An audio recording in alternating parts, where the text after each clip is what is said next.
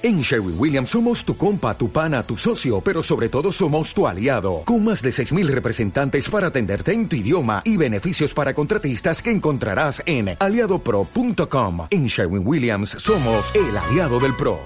Santurci y Radia. Las opiniones vertidas en este programa son de exclusiva responsabilidad de quienes las emiten y no representan necesariamente el pensamiento ni la línea editorial de esta emisora. Gracias por escuchar Santurce y Radio.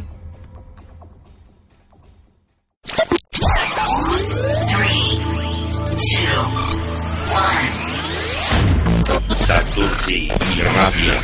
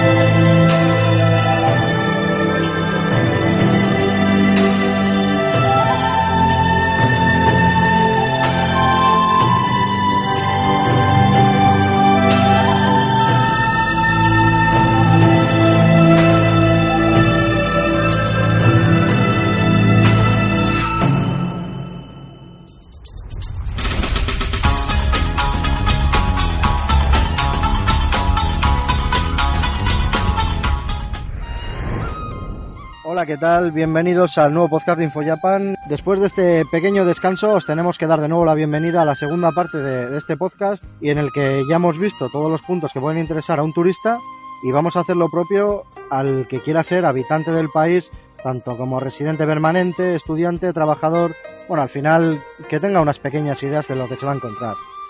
Pues así es, eh, aquí va a haber cosas que van a permanecer, vamos, inmutables, porque son lo que son y no hay nada más que decir. Sin embargo, hay otras que vamos a añadir y vamos a cambiar algunas cosas porque vais a ver eh, cómo cambian eh, de vivir a estar el turista allí. El tema del vuelo, por ejemplo, que es con el primer punto que hemos empezado la parte turística, aquí no hay nada que decir. Pues sí, el, el tema del vuelo, la verdad, es que poco hay que decir porque es lo que es, los precios valen igual, seamos turista o, se, o tengamos visado, poco más hay que decir. Lo único que os podría decir es que, bueno, ya que estáis eh, dentro del país y si queréis coger un vuelo eh, de una ciudad a otra, dentro del país, pues como vivís, se supone que una persona que está viviendo allí tiene más tiempo, pues quizá pueda entrar a descuentos especiales con algunas compañías nacionales y pueda sacar algún billete más barato. Por lo demás, todo igual. Sí, porque en este caso la previsión tampoco nos sirve. Exactamente. No sabes cuándo vas a ir a trabajar. Bueno, a estudiar en este caso sí podrías tener ese punto extra de previsión. Pero si te mandan a trabajar y te tienes que buscar el billete, ahí no hay, no hay juego posible de, de buscar precios. Pues sí, ahí estaríamos ya atados. Eh, dejamos el, el vuelo, que ya vemos que no vamos a ahorrar prácticamente nada si no disponemos del factor previsión, para hacer una comparación entre alojamiento como turista y el alquiler, pues dependiendo también mucho de la ciudad, pero vamos a dar precios más o menos razonables y, a lo mejor pues un rango de precios que podemos encontrar indistintamente entre las ciudades. Bueno, eh, esto es un tema bastante peliagudo porque mm, si me preguntáis cuánto vale un mes en Japón, pues voy a decir que depende. ¿Por qué que depende? Vamos a ver, una persona que vaya a trabajar allí significa que tiene visado de trabajo y contrato de trabajo.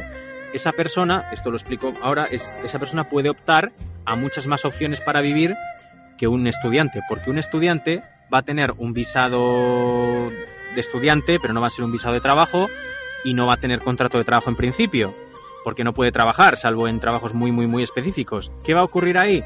Pues que muchas veces a los estudiantes extranjeros, de los que me he incluido, no pueden optar a alquilar determinados tipos de casa porque, vamos a decir, no que no se fían, sino porque necesitas o bien contrato de trabajo, o bien estar con el visado de trabajo, o bien estar casado y tener un cónyuge, eh, mujer o bueno, un hombre japonés o japonesa, para que así te pu puedas optar a un piso pues de un tamaño más grande y con un precio quizá mayor, pero sin esas características lo que nos queda es o meternos en You Hostel, que se llama, que estás en una especie, vamos a decir, de, de casa donde es un edificio donde hay habitaciones pequeñas, bastante pequeñas, a veces con un futón, en el suelo, a veces tienen cama, suelen tener una pequeña cocina, suelen tener un balcón a veces y un baño. A veces puede ser compartido. Puedes estar pagando al mes por una habitación así de pequeña desde los 300 euros hasta los 600 u 800, dependiendo si estás en el centro de Tokio, a las afueras de Osaka o en un pueblo lejano, puede variar bastante el precio, pero es a lo único que se va a poder optar un extranjero y de hecho es donde van el 90% de los extranjeros cuando van a Japón, que van a este tipo de, de alojamientos. ¿Por qué? Porque no les queda más remedio. Yo conocí a un sueco y ese hombre a través de un amigo japonés pudo optar a un piso normal y corriente de dos habitaciones, que era pequeño pero estaba muy bien, gracias a que su amigo japonés le había abierto las puertas y había negociado con el dueño del edificio. Si no, estáis atados y os va a tocar estar, pues quizá en, unos apartamentos muy pequeñitos, que son habitaciones, nada más, habitaciones. Suficiente para, no vamos a decir sobrevivir porque es una palabra muy fea, pero sí es suficiente por lo menos para un periodo que vas a pasar allí como estudiante, porque imagino que como trabajador, si te dicen que vas a estar un año, al final ese tipo de vida puede cansar. Es complicado, hay que decir que no todo el mundo se acostumbra, eh, bueno, con el tiempo lo llevas bien, es pequeña, pero bueno, en la vida en Japón, eh, para el que no lo sepa, una persona que está estudiando en Japón y esté trabajando sale a las 7 de la mañana de casa y vuelve a y vuelve tranquilamente a las 8, 9, 10 de la noche, si no más tarde. Quiero decir que eh, aunque viváis en una casa pequeña no pasa nada porque vais a estar poco tiempo en ella, incluido fines de semana. De todas formas hay que decir que no es un, no es un estado inmutable, es decir, que con el tiempo habléis japonés perfectamente, podéis conocer japoneses, con los que os podéis ir a vivir con ellos, hay gente que comparte pisos grandes, podéis estar con tres o cuatro personas viviendo al mismo tiempo, que a veces son japoneses y quieren estar viviendo con extranjeros, pero este tipo de cosas se consiguen con contactos y con tiempo estando allí. Una persona que no tenga ni idea de japonés pues puede buscar en internet, quizá encuentre alguna oferta o alguien que quiera hacerlo, pero en principio, en principio, seguramente le toque estar en, en algún lugar de ese tipo. Perdona que te interrumpa en este punto también. En el primer tipo de alojamiento, es, vamos a hablar de, del tema de la factura que hay que pagar en Japón también, si alquilas un piso, pero en este primer tipo de alojamiento tienes todo incluido. Eh, bueno, hay algunos en el que está incluido el gas y, el, y la electricidad, porque agua en principio no se paga, solamente se pagaría el gas y la electricidad. En otros sitios no estaba incluido. Yo cuando llegué, por ejemplo, tenía que pagar gas y electricidad. Pero hay que decir que las facturas son bastante baratas. También es verdad que vivía solo y no gastaba mucho, pero bueno, pueden subir. Yo creo que, no, no estoy seguro, pero creo que la electricidad y el gas en Japón es más barato que aquí. Creo que sí. Yo cuando vivía con más gente eh, nunca he tenido que pagar facturas tan altas como he tenido que pagar aquí. Y usábamos electricidad y usábamos gas. Eh, pero bueno, en principio sí, como una casa normal y corriente, a excepción de que yo jamás he pagado agua. Nunca he tenido Vale, ese, esa entonces factura. tenemos el precio del alquiler del rango 300-600 euros. 600, sí. Recordemos una habitación, ¿eh? Pequeñita. Sí, eh, poniéndonos en el mejor de los casos 300 euros. Sí. Más dos facturas, que no sabemos el importe. Pueden rondar un mes de gas y de electricidad los tranquilamente 20 euros, 25 euros, si no sé, no lo sé. Bueno, podemos poner un máximo de 30 invierno, euros verano. cosas. sí. Y luego llega el turno de la compra, que tanto miedo nos da, porque hoy en día nosotros hablamos desde España y vemos que se encarecen los productos. Entonces, estando fuera de casa, que tienes que mirar más el bolsillo y, y las cuentas, ¿cómo lo haces? ¿Qué, qué es lo que vas buscando allí? Pues ahora te- déjame hacer una pequeña puntualización anterior. Quiero dejar claro que lo de los 300 euros del piso estamos hablando de un pueblo lejano en donde haya muy poca, muy poca gente viviendo y las casas son extremadamente baratas. Una persona que viva en Tokio posiblemente le cueste... Yo sé de una persona que vivía en una habitación en Tokio que paga 1000 euros al mes. Quiero decir que los que dependiendo de dónde estéis situados, que dependiendo del, si es el centro, si es a, las afueras y tal, el precio va a variar. Quiero dejarlo claro, ¿eh? Que no es que vayas a Tokio y encuentres 300 euros, porque eso no existe, ¿vale? Bueno, el, tema de la compra. ¿Hacer la compra en Japón es caro? Pues es caro, depende de lo que compres. ¿Que quieres comprar comida procesada? Pues te va a salir barato. ¿Que quieres comprar pescado? Bueno, el marisco y el pescado es más barato que aquí. ¿Que quieres comprar carne? Tenemos un problema. ¿Por qué? La carne es cara. Es bastante cara. Te puedes dejar tranquilamente comprando carne 10, 15, 20 euros por una cantidad que no es demasiado grande. ¿Que quieres comprar fruta? Vas a tener otro problema. La fruta es cara. Estamos hablando de que una naranja te puede costar un euro, de que una manzana puede costar un euro. Eh, por ejemplo, patatas, cebollas por unidad, estamos hablando de 60-80 céntimos. Vale dinero. Los kiwis, me acuerdo que los kiwis a veces estaban a euro y pico. Las sandías, una sandía grande, rica, jugosa, ¿cuánto puede costar? 8, 9, 10 euros, más quizá. La fruta, la verdura es cara.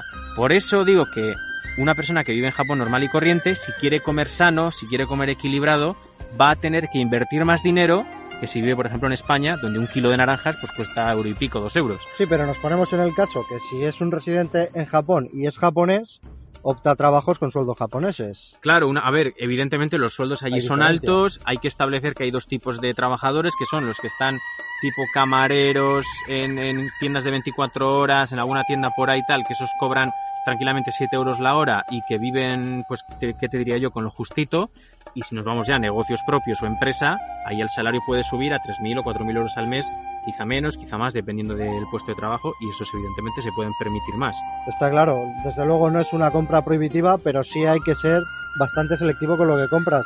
Claro, sí, mira, yo lo que recomiendo, por ejemplo, es que una persona que quiera ahorrarse dinero en la compra, dos consejos. Uno, que tire de comidas japonesas tipo tofu, por ejemplo, que es comida muy sana y que además es barato. Que compre pescado, que es barato también.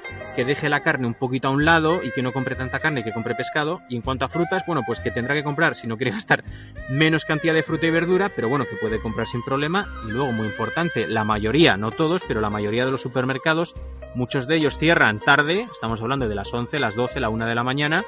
Si uno va a última hora, puede encontrar productos a mitad de precio o menos, con lo cual, pues ahí puede sacar bastante beneficio. Y vemos también ese tipo de oferta en productos frescos, como es el caso de la fruta y verdura, o solo procesados. Pues mira, sí que lo hay. Además lo suelen apartar en unas bandejitas. Al lado de donde, en la sección, digamos, donde está la fruta y verdura, suelen haber una especie de bandejas donde suelen colocar eh, las frutas y verduras que están ya a punto de caducar, que están así un poquito mal, Maduras, más están bien. maduras y tal, y suelen ahorrarse pues quizá un 20-30% de precio. Entonces, si, no nos importa, nos podemos ahorrar ahí un poquito de dinero. Depende también el gusto de cada uno. A lo mejor Claro, esa persona, si le gusta la fruta más madura, le sale redonda la jugada.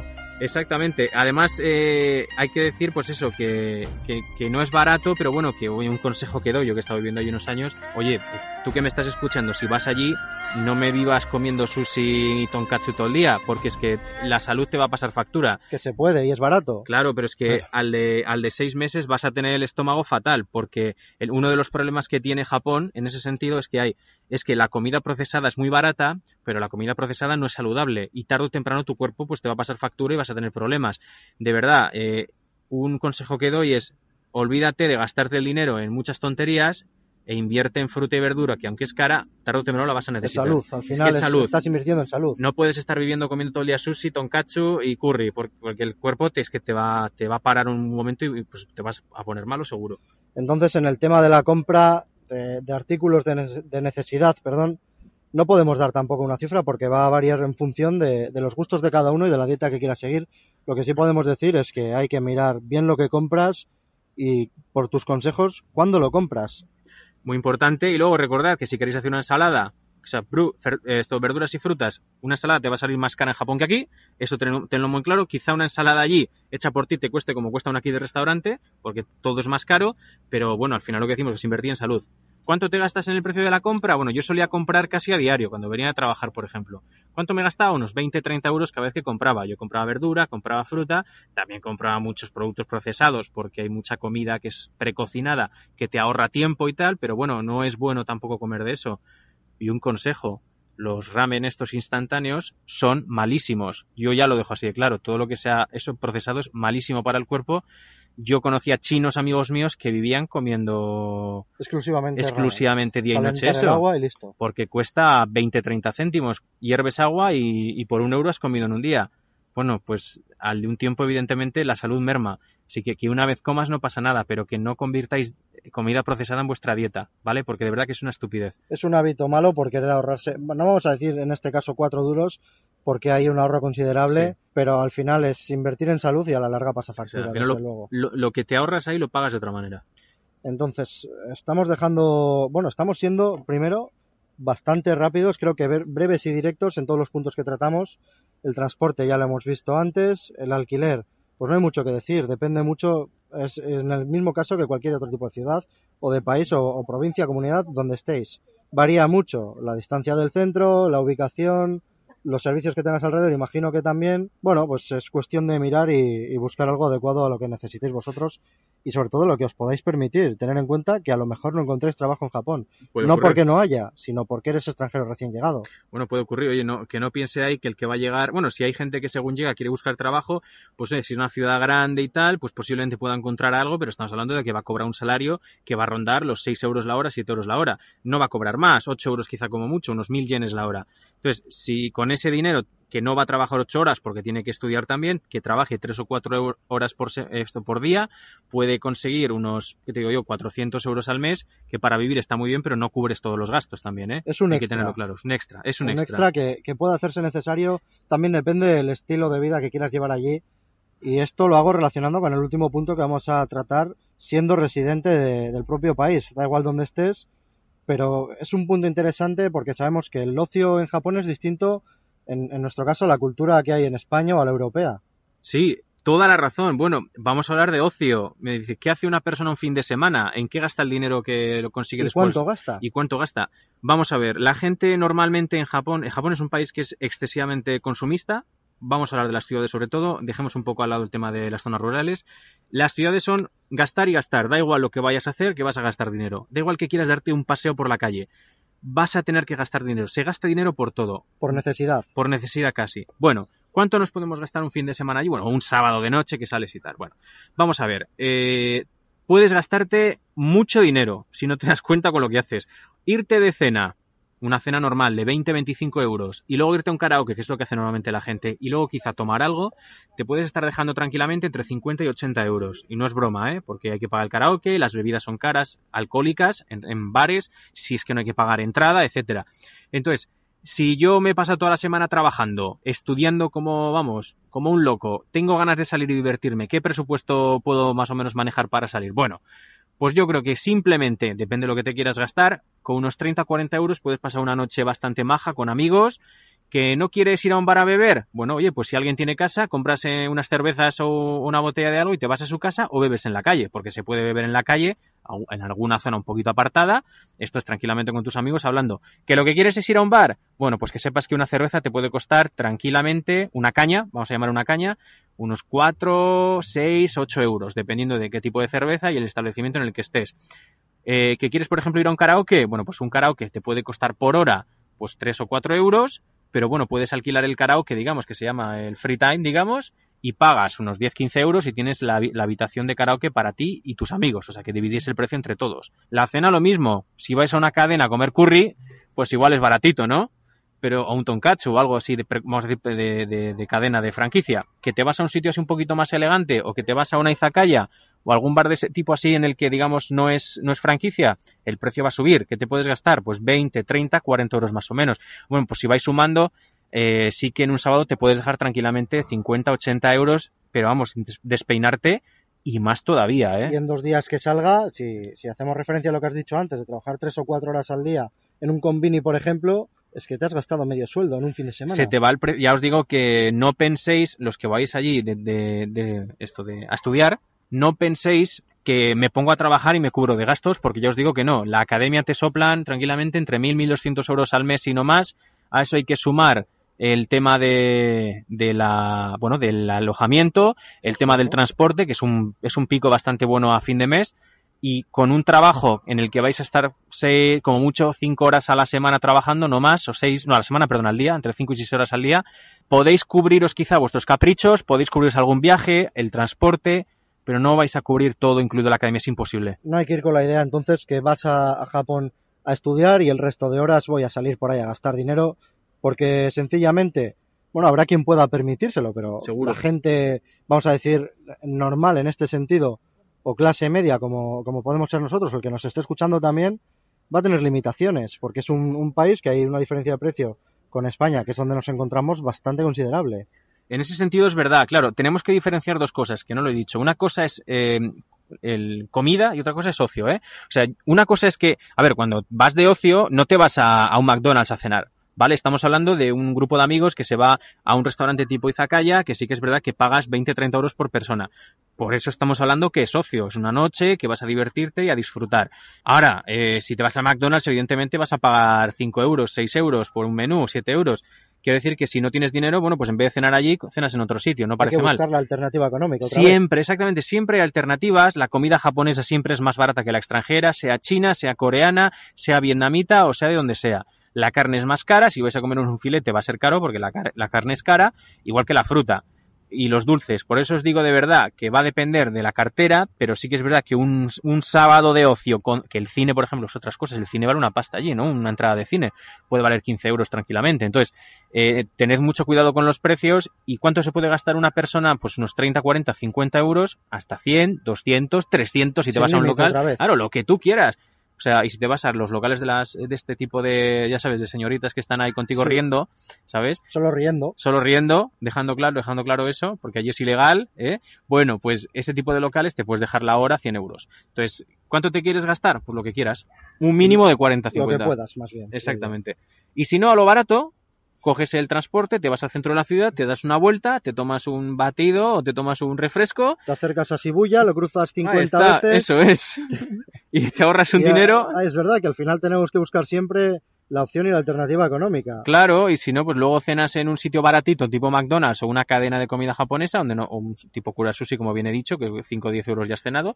Oye, ya está, y no tienes ningún problema. No, desde luego que hay que buscar la forma de disfrutarlo. No te vas a limitar ni a quedar en, bueno, en casa tampoco, vamos a decir en la habitación, por, por no disponer de 100 euros para gastar. Simplemente adáptalo a lo que puedas permitirte y busca las opciones. Lo bueno que tiene es que Japón en ese sentido en el ocio es caro, pero bueno, te da otras alternativas y dependiendo de cómo tú vivas el ocio, bueno, pues siempre puedes hacer algún plan, porque lo bueno que tiene Japón, sobre todo en ciudades, es que siempre hay algo que hacer. Y Siempre. también, también hay que buscar en este sentido, de cara a quien va como estudiante o como turista, que no tiene necesidad tampoco de gastar dinero, porque simplemente viendo la propia ciudad puede echar el rato. Exactamente, estáis en ciudades grandes, enormes, como, Desconocidas. claro, como, como puede ser Osaka, que es una ciudad enorme, no vamos a hablar de Tokio. Bueno, no hay ningún problema, que no tienes dinero, bueno, pues sacas tres eurillos para moverte en metro o cinco euritos, un poquito de transporte. Bueno, si te gusta andar, te vas andando, oye, no hay ningún problema y puedes visitar muchas zonas y no tienes por qué dejarte un dineral. Simplemente cámara de fotos, una botellita de agua Eso es. o incluso algún refresco en alguna máquina. Si, si quieres estirarte y ya está, tienes hecho el día. ¿Y que no te llega? Pues siempre tenemos los combinis 24 horas, donde podemos comprar hasta ramen, comida precocinada, te lo, te lo preparan allí incluso, oye, que vale muy poco dinero y ya está, ya has cenado. Lo que está claro es que hacemos, eh, bueno, dedicamos mucho a la palabra previsión en este, en este resumen, ¿no? De lo que estamos hablando de cuánto cuesta vivir en Japón. También hacemos referencia a las alternativas de, no solo de ocio, sino de compra, de alquiler, de todo lo que quieras. Pero desde luego que Japón es un país que hay que ir para disfrutarlo. Aunque estés limitado, por lo menos ve y disfrútalo. Sí, y me gustaría de- decir una cosa y dejar una cosa clara. Eh, a mí la gente también, yo le suelo decir, a Japón hay que ir con dinero. Yo, la gente que me escuche que igual no tenga mucho presupuesto, yo os digo ahorrad. O sea, no hagáis un viaje cutre a Japón. No vayáis a, a lo más cutre que se pueda, a comer en combinis, a disfrutar muy poco del sitio, porque luego volvéis, habéis estado y no habéis disfrutado absolutamente nada. Ahorrad dinero si podéis. Id con dinero, gastaos el dinero allí. O no lo gastéis. o no lo gastéis Pero por si acaso tener el recurso. Exactamente, porque eh, ha- hay que decir que Japón es un país en donde se va a gastar. En España, por ejemplo, quizá hay otras opciones que vengan de turista más baratas, pero es que en Japón se va a gastar. Entonces, cuanto más dinero, más presupuesto tengáis, siempre va a ser mejor, ¿vale? Bueno, podemos cerrar también el apartado de ocio habitual en Japón, que es, es como ellos disfrutan, ¿no? Es como hacen exactamente. su vida fuera del trabajo, fuera de los estudios y fuera de la familia. Creo que, que no necesitamos hacer un resumen de esto que hemos hablado en esta última parte. Yo creo que no. Simplemente podríamos dedicar unas palabras, un resumen en general, ¿no? Porque al Vale, final perfecto. tocan, tocan ambos puntos y yo creo que es algo que, que he dicho hace no mucho tiempo. Pero la previsión en este tipo de viajes y la preparación es indispensable. ¿Tú qué puedes decir? Tú que has viajado más que na- no voy a decir más que nadie porque suena, pero sí, sí por lo menos de los que nos encontramos aquí, yo creo que, que puedes hablar desde tu experiencia y dar consejos útiles al que lo escuche.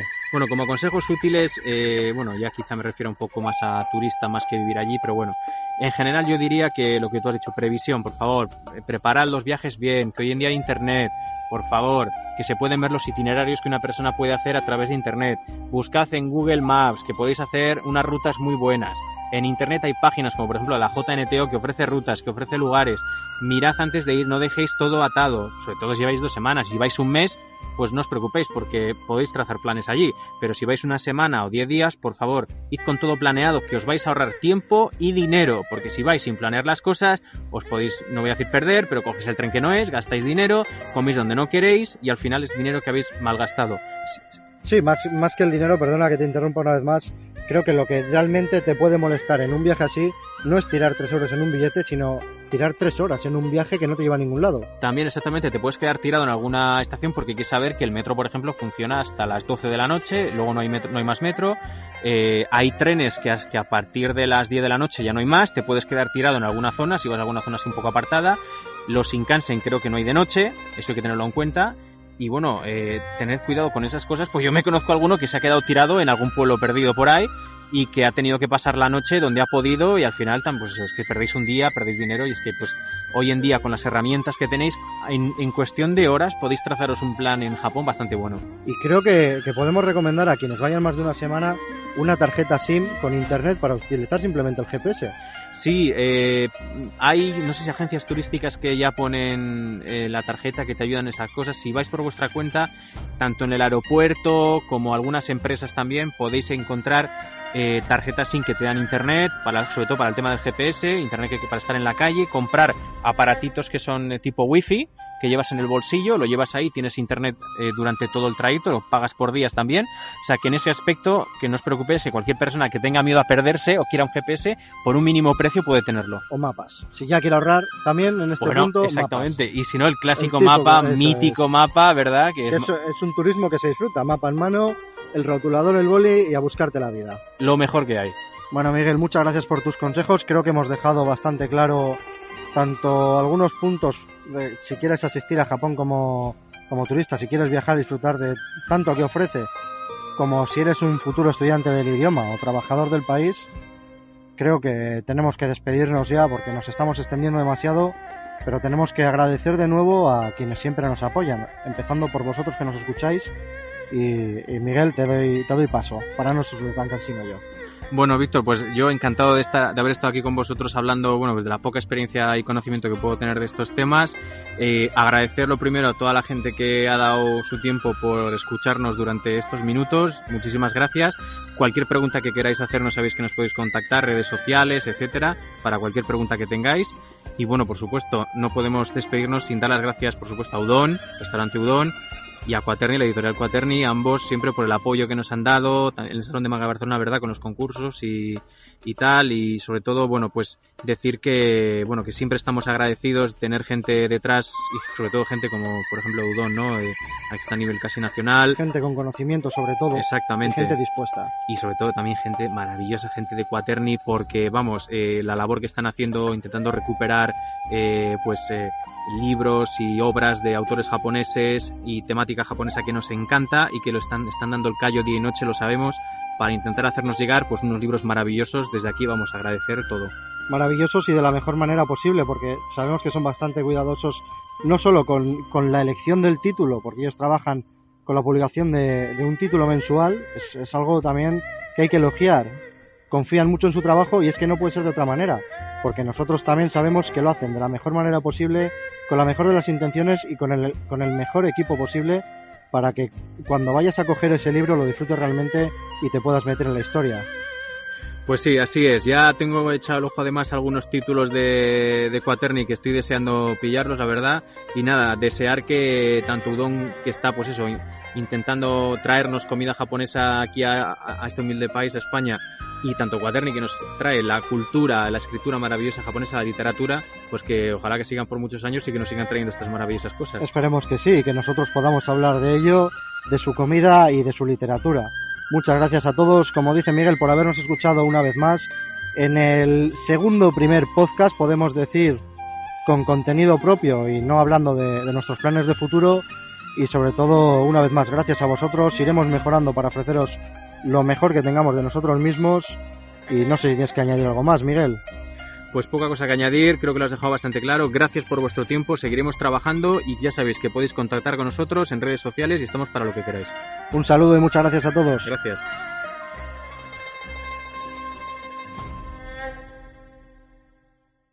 Santurci y Radia. Las opiniones vertidas en este programa son de exclusiva responsabilidad de quienes las emiten y no representan necesariamente el pensamiento ni la línea editorial de esta emisora. Gracias por escuchar Santurce y Radio.